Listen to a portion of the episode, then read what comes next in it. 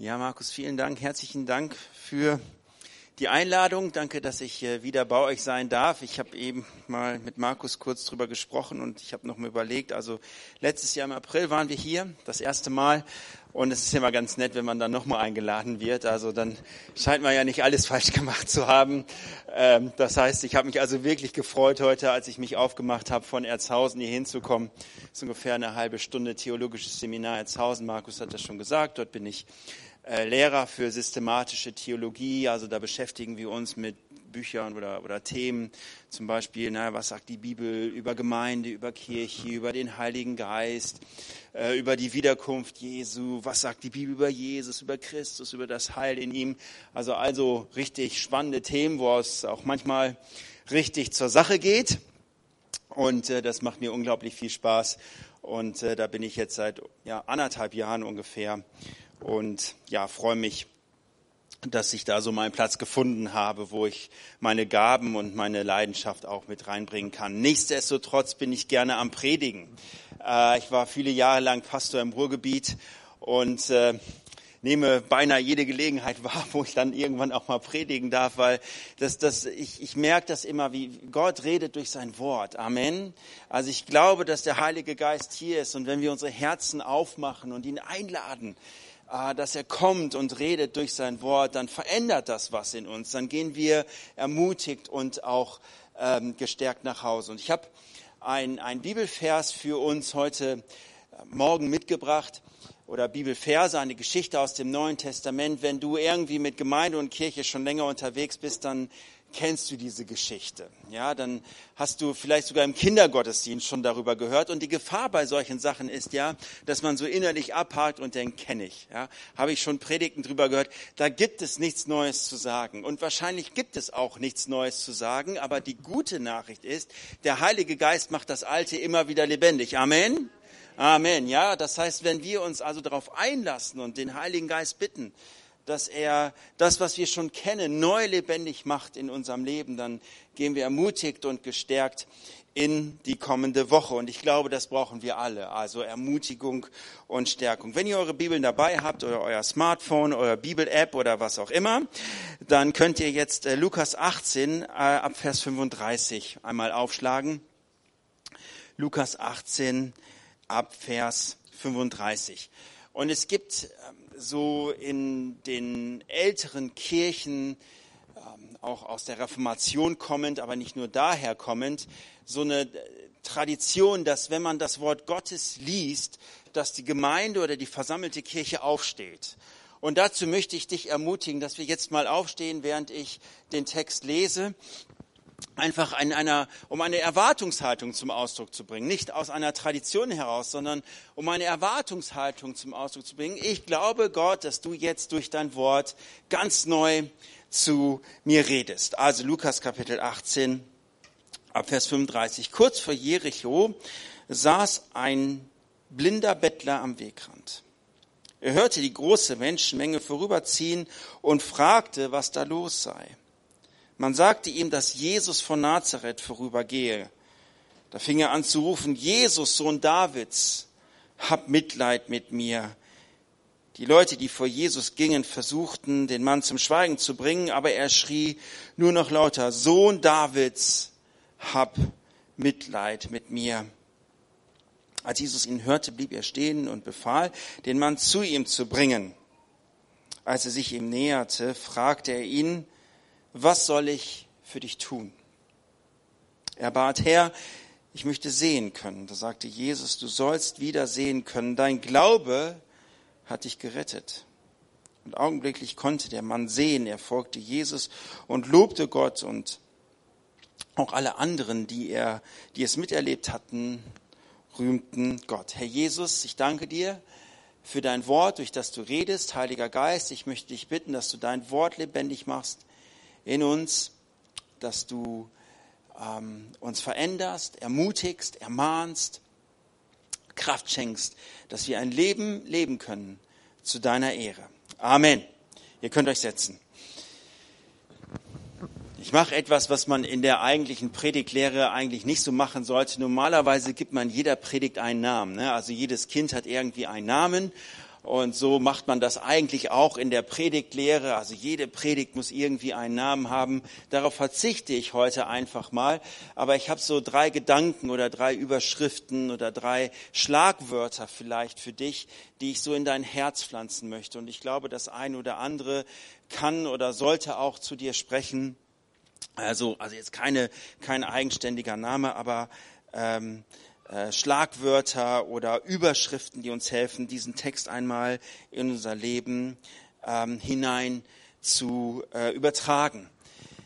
Das erste Schlagwort oder die erste Überschrift lautet, es gibt Hoffnung.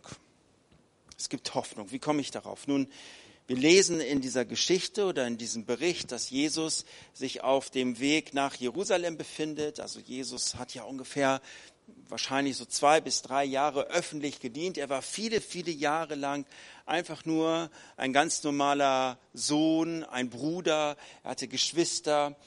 Ähm, und da hat er lange Jahre wahrscheinlich in dem Betrieb seines Vaters gearbeitet und so dann wahrscheinlich mit ungefähr 30 öffentlich ist er dann aufgetreten und äh, hat dann auch sehr schnell klar gesagt, dass er äh, der Messias ist, der Sohn Davids, der verheißene Retter aus dem Alten Testament. Das hat unheimlich viel Staub aufgewirbelt im Norden Israels, in Galiläa und er war regelmäßig auch in Jerusalem zum genannten äh, Passafest.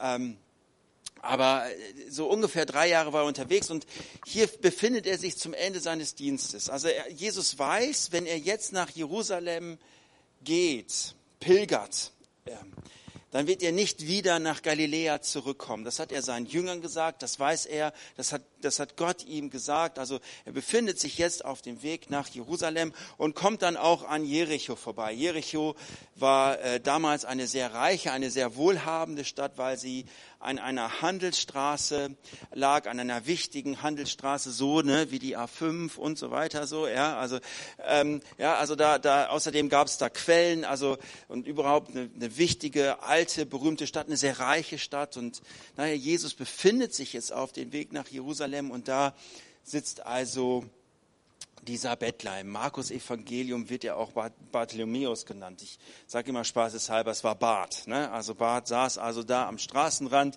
während Jesus äh, nach, nach, nach Jericho ging.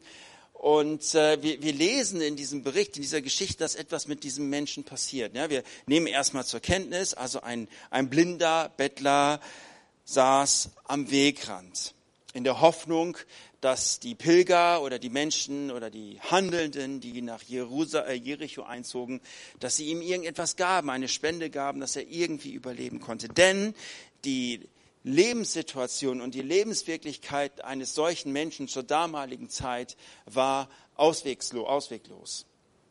Wir müssen uns mal hineinversetzen. Wir leben ja jetzt in verhältnismäßig guten Umständen. Wir haben Krankenversicherung, wir haben Krankenhäuser, wir haben Pflegeversicherungen und so weiter. All das gab es damals nicht.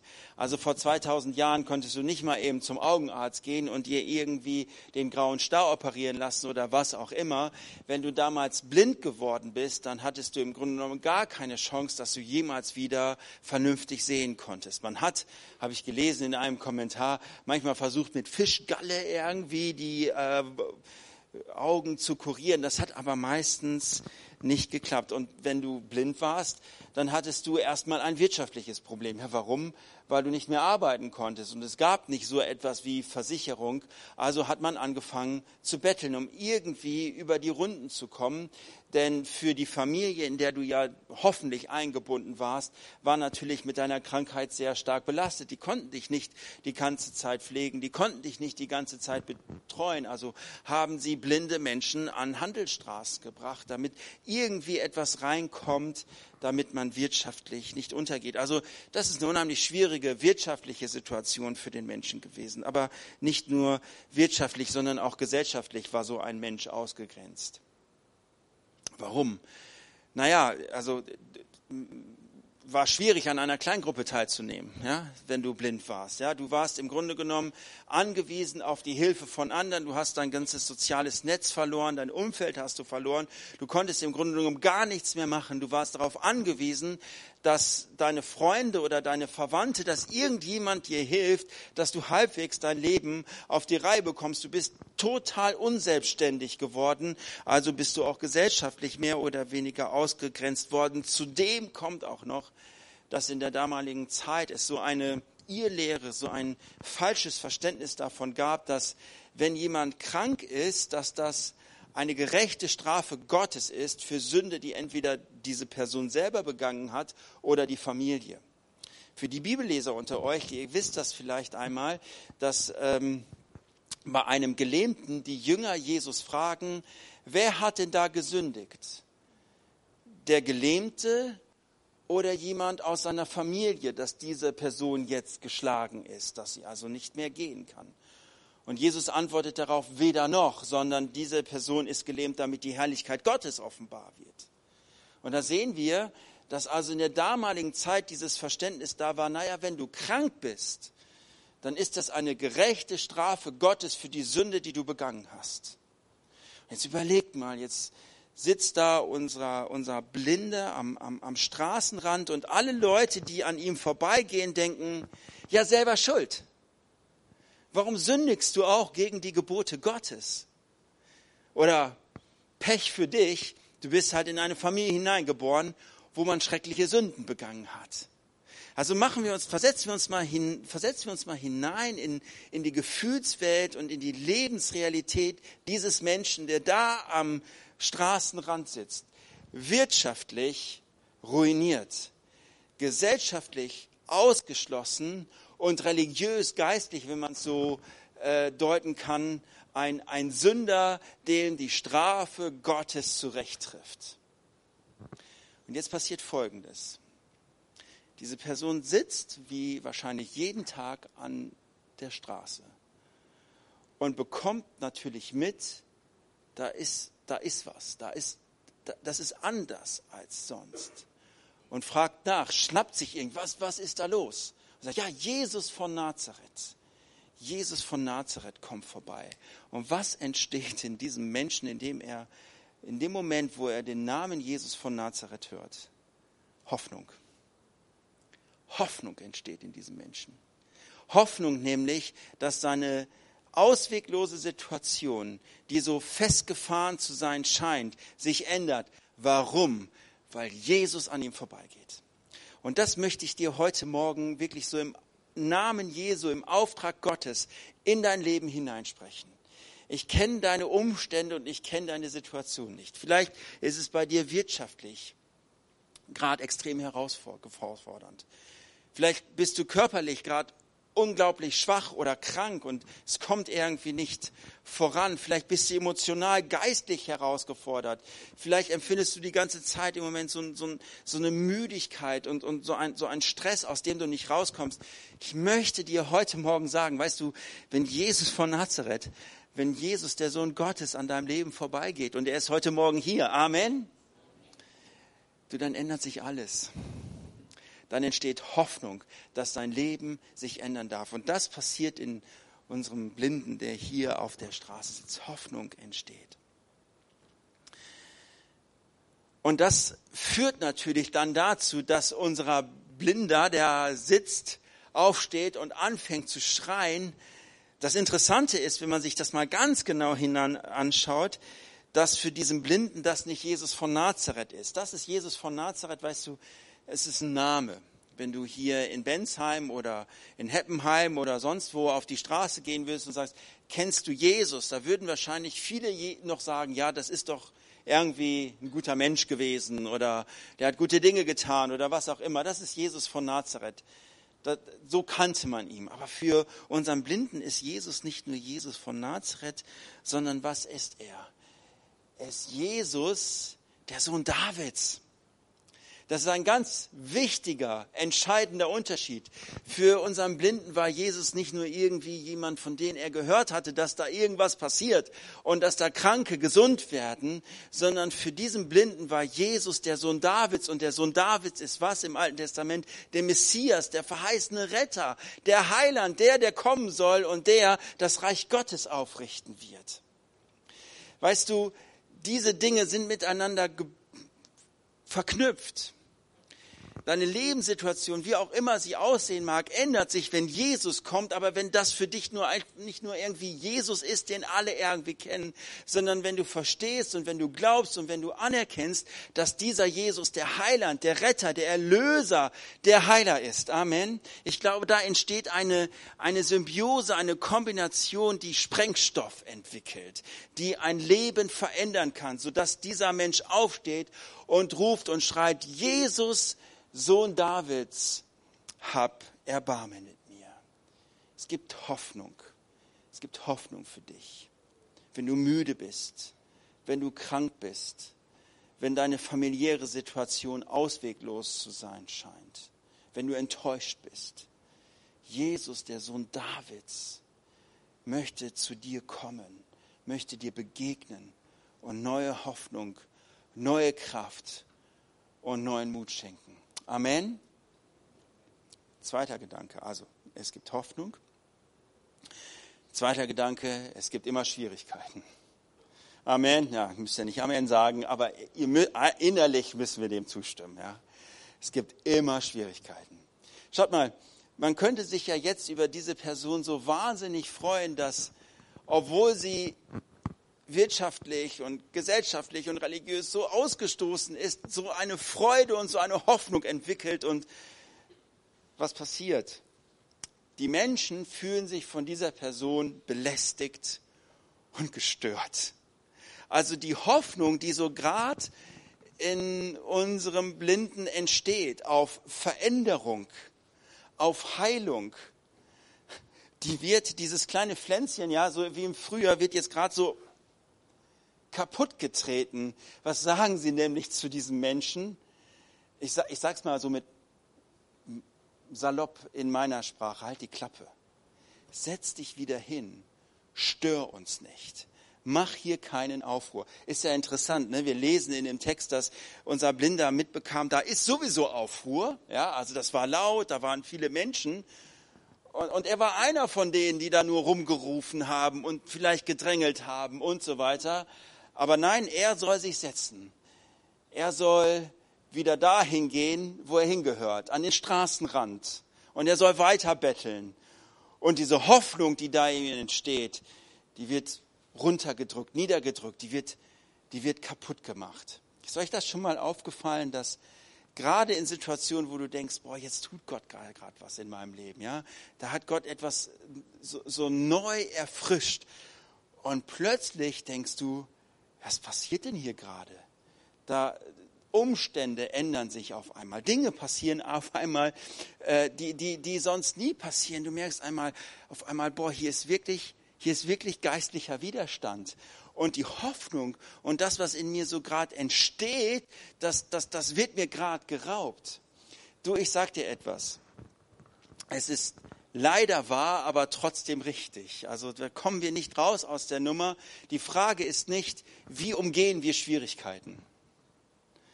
Also wenn, wenn du meinst, als, als Christ und als Gläubiger, der zu Jesus gehört, du hättest nie Schwierigkeiten und dein Leben wird so wie so eine Exponentialfunktion, ne? immer, immer weiter nach oben gehen. Du, ich weiß nicht, wer dir das gesagt hat. Entweder hat er gelogen oder keine Ahnung. Also wahrscheinlich hat er keine Ahnung. Ja, das, das ist nicht unser Leben, das ist nicht unsere Realität, das ist nicht, das ist nicht unsere Wirklichkeit. Wisst ihr, das ist auch nicht meine Wirklichkeit. Das ist niemandens Wirklichkeit. Unser Leben ist geprägt von Herausforderungen, von schwierigen Situationen und von Dingen, boah, die, die wollen wir einfach nicht. Ich habe in dieser Woche Urlaub gehabt, das war Resturlaub, den ich ähm, abbauen musste, noch bis Ende des Monats oder bis Ende nächsten Monats eigentlich, aber und habe mich wirklich drauf gefreut, war intensives Wintersemester, da habe ich sehr viel Unterricht und dann war Lehrerwoche und dann musste ich ein paar Dinge abschließen. Und ich dachte, oh, endlich eine Woche so ein bisschen Urlaub, so ein bisschen länger, ja nicht länger schlafen, das geht bei unseren Kindern nicht, aber vernünftig frühstücken und, und lesen. Oh, was wollte ich alles lesen? Ich habe aus meiner Bibliothek fünf Bücher mitgenommen, ja. Ja, ich wollte auch ein bisschen was am Haus machen. Naja, wie auch immer, eBay, eBay Kleinanzeigen ist das ein Begriff. Ja, man fährt durch die Gegend und nimmt irgendwelchen, ich hätte jetzt beinahe gesagt Schrott. Nein, es ist nicht nur Schrott. Also so, so Zeug. Ne? Man kauft das von anderen Leuten ab. Naja, okay. Ich bin also nach Offenbach gefahren, weil wir für unser Wohnzimmer einen, einen Schrank gekauft haben, fahr nach Hause, tipp die Adresse in mein Navi ein, bin nicht aufmerksam und nehme die Vorfahrt und wumms. Denke ich, diese blöde Kommode, die hätte ich bei Ikea oder sonst wo mir schicken lassen können, dann hätte ich jetzt nicht diesen Unfall gehabt. Oh, was hat mich das genervt? Weil eigentlich Männer und Unfälle, ne, das, das geht gar nicht. Also das, wenn, dann macht das meine Frau. Nein, meine Frau hat überhaupt noch nie einen Unfall gebaut, ja. Das war Mittwoch, ja, also Mittwochvormittag, so richtig schön Mitte des Urlaubs. Und jeder, der schon mal einen Unfall hatte, weiß, wie stressig und wie nervig das ist. Es, nimmt Tage und Kraft und Nerven in Anspruch und du denkst, boah, jetzt brauche ich Urlaub vom Urlaub eigentlich. Ne? Ich habe so geistlich echt gehadert. Gott, ich wollte noch eine Woche Urlaub und Gebet und jetzt habe ich hier Telefonate zu führen und Briefe zu beantworten. Aber Gott hat mir in diese Situation, hat in diese Situation hineingesprochen, mir eine Sache ganz bewusst neu erklärt.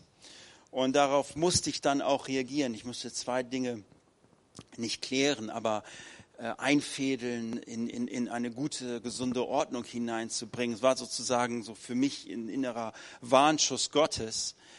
Ähm, die Frage ist nicht, wie komme ich, wie, wie umgehe ich diese Dinge?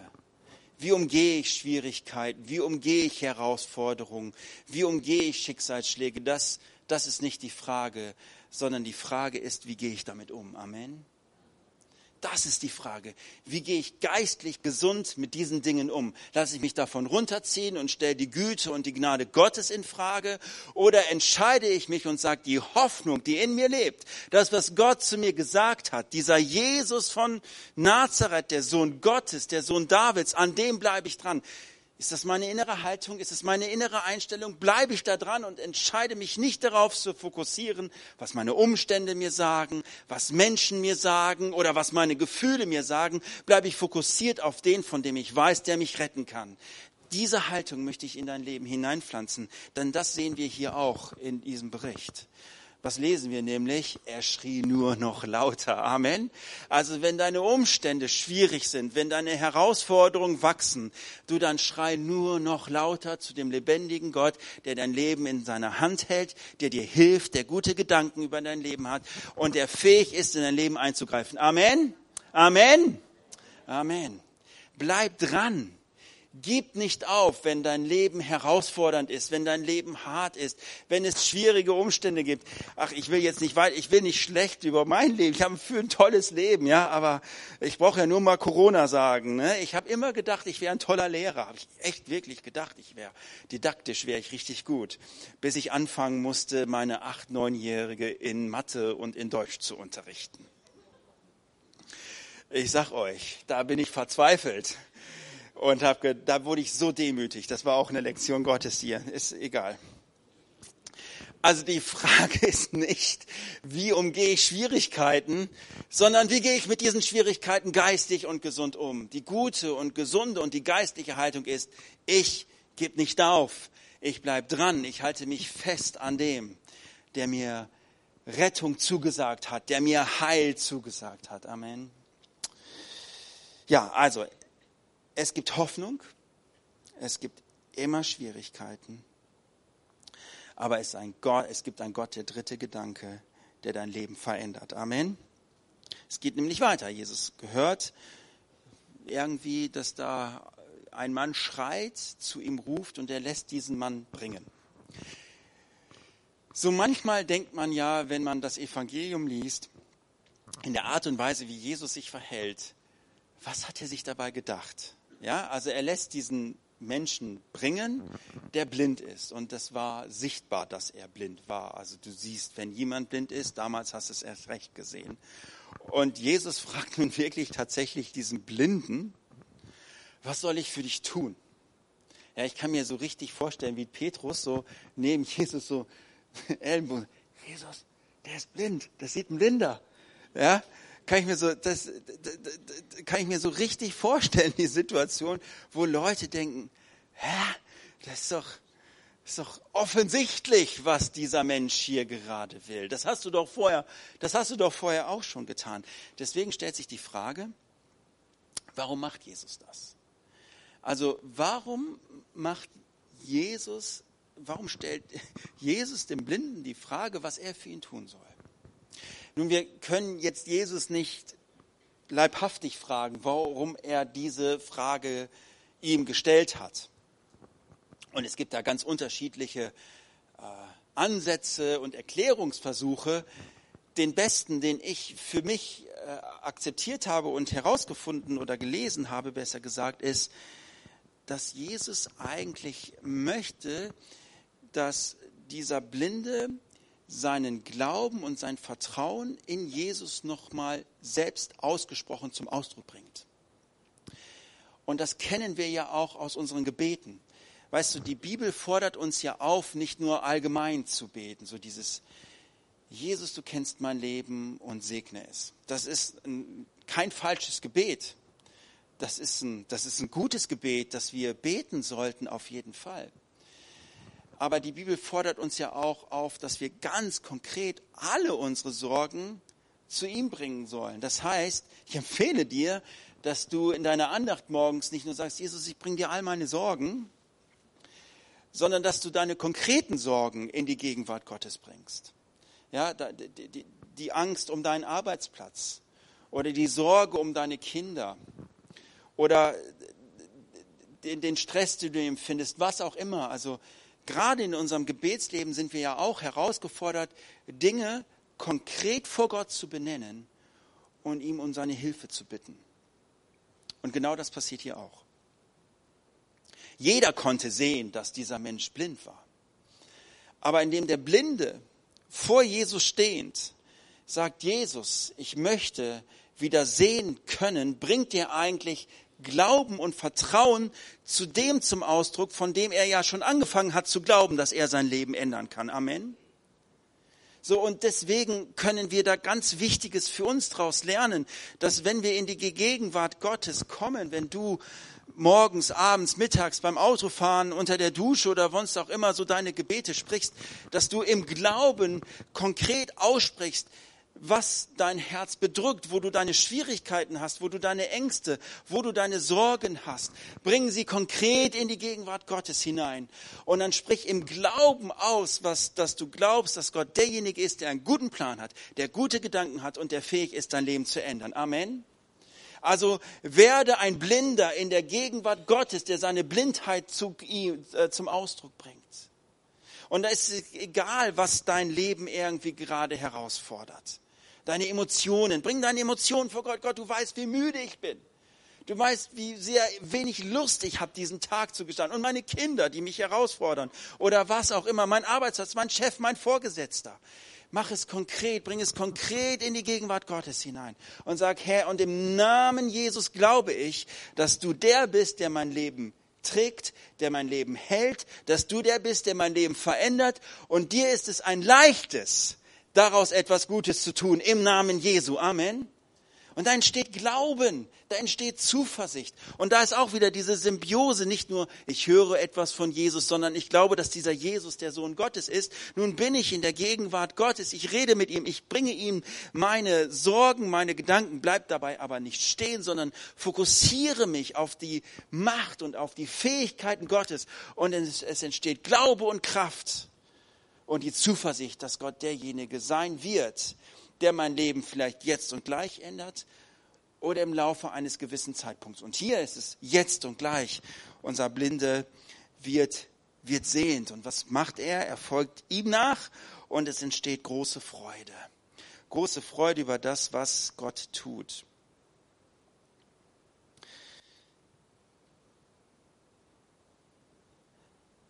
Wenn Gott jetzt gleich mit dir, oder mal anders, wenn Jesus gleich mit dir ein Gespräch führen würde und er dich fragen würde, was ist deine größte Not? Was ist deine größte Sorge? Was würdest du ihm sagen? Müssen wir jetzt nicht reinschreien, ja? das ist für dich jetzt. Ja? Ich bin nicht Jesus. Angestellter vom Bund Freikirchlicher Pfingstgemeinde. Ich bin nur pff, nix. Also, wenn Jesus jetzt mit dir sprechen würde, er würde jetzt neben dir sitzen und sagen, sag mal, was ist deine größte Sorge? Was ist deine größte Angst? Was würdest du ihm sagen? Und jeder von uns hat etwas. Jeder von uns hat etwas. Wahrscheinlich mehr als eine Sache. Aber fangen wir dabei mal an. Und die Frage, die ich dir jetzt stellen würde, hast du diese Sorge, diese Angst schon konkret in die Gegenwart Gottes gebracht? Dass du sagst, Jesus, ich möchte nicht nur allgemein beten, segne mein Leben oder hilf mir, sondern ganz konkret.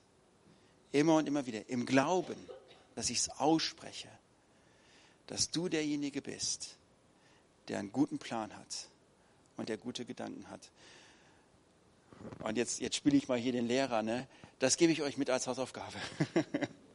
ja, jetzt in den, in den kommenden Tagen, in den kommenden Wochen, da wo du einfach so deine Gebete formulierst, beim Autofahren oder sonst wo, dass du ganz konkret das vor Gott bringst, ganz ehrlich, ganz offen, aber dass du dabei nicht stehen bleibst, sondern dass du immer wieder die, die Macht Gottes und die Fähigkeiten Jesu über diese Sorgen und über diese Probleme proklamierst und aussprichst. Und Glauben, Glauben wird in deinem Leben entstehen, dass sich deine Situation oder deine Umstände ändern werden. Amen. Das ist manchmal so ein Prozess. Und an manchen Dingen bin ich auch noch unterwegs. Und es gibt so eine Gebetsliste, die, die bete ich jeden Morgen wirklich so durch. Unter anderem, Herr, schenkt mir Kraft, dass die ganzen Dinge, die so zu tun sind.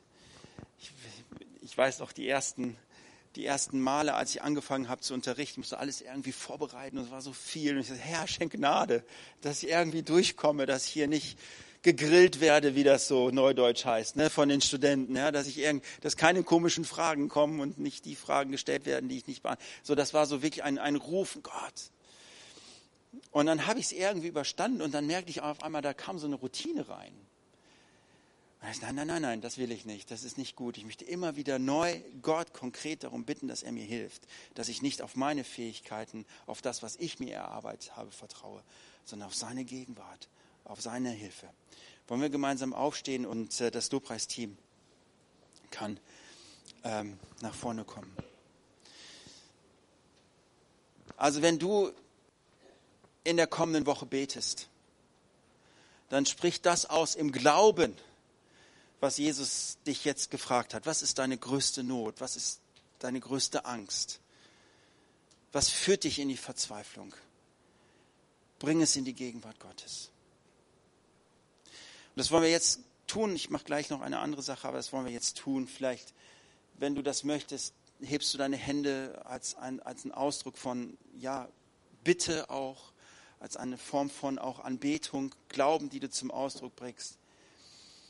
Herr Jesus, wir stehen heute Morgen hier und ähm, wir wollen zu dir kommen, weil wir wissen, du bist nicht nur Jesus von Nazareth, du bist Jesus, der Sohn Davids, du bist der Retter, der Heiland, der Heilige, der Heiler, der Vollkommene.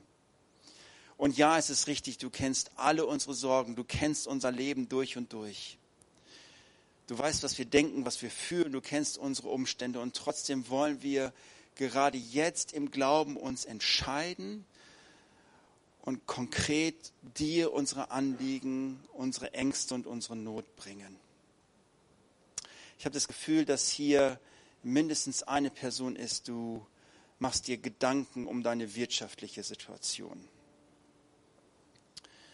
Das raubt dir den Schlaf. Du weißt nicht mehr, wie du deine Rechnung bezahlen kannst. Die Inflation macht dich fertig und kaputt und du hast große, große Angst. Und ähm, ich glaube, dass, dass Gott dir jetzt in diesem Moment sagt, ich, ich sehe die Not und ich möchte, dass du mir diese Not immer wieder neu bringst und ich werde zu meinem Wort stehen, das sagt, dass ich dich versorgen werde. Also wenn du in den vergangenen Wochen und Monaten wirklich wirtschaftliche Angst hattest, Gott sagt zu dir heute Morgen, ich, ich werde dich versorgen. Ich bin die Quelle deiner Versorgung. Herr Jesus, wir wollen unsere, unsere Ängste, unsere Not, wollen wir zu dir bringen. Und das wollen wir im Vertrauen tun, im Glauben, dass du derjenige bist, der heilen kann und der retten kann. Dass du derjenige bist, der in unser Leben eingreift. Und das wollen wir im Glauben tun. Im Glauben nicht, weil unsere Gefühle gerade so happy clappy sind, sondern im Glauben, weil wir uns entscheiden zu glauben, du bist der Gott, der Wunder tut. Du bist der Gott, der heilt. Du bist der Gott, der versorgt. Du bist der Gott, der Beziehungen wiederherstellt. Du bist der Gott, der erneuert.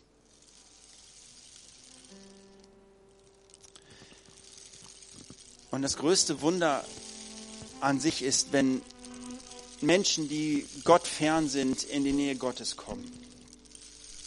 Menschen, die eigentlich nichts mit Gott am Hut haben oder Gott noch gar nicht persönlich kennen auf einmal Begegnung haben mit dem lebendigen Gott. Und wenn du heute Morgen hier bist und sagst, also entweder habe ich diesem Jesus, bin ich irgendwie noch nie so wirklich begegnet oder ich habe mich von ihm entfernt. Ich bin nicht zu ihm gerannt, weil meine Umstände so schwierig waren, sondern ich habe mich von ihm entfernt.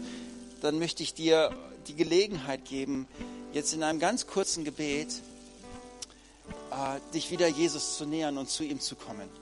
Und das, das machen wir so, indem wir das gemeinsam sprechen, das Gebet. Also ich bete das kurz vor und wir beten das laut und kräftig gemeinsam, laut und kräftig gemeinsam nach. Das ist so wie beim Laufen lernen. Ja, also als meine Tochter laufen gelernt hat, da habe ich sie an die Hand genommen. Ich habe nicht gesagt, so jetzt lauf mal, sondern ich habe sie an die Hand genommen und habe ihr gezeigt, wie man lernt zu laufen. Und genauso ist es, wenn wir laut und kräftig gemeinsam beten. Wir helfen Menschen, die verlernt haben zu beten oder noch nie gebetet haben, zu beten.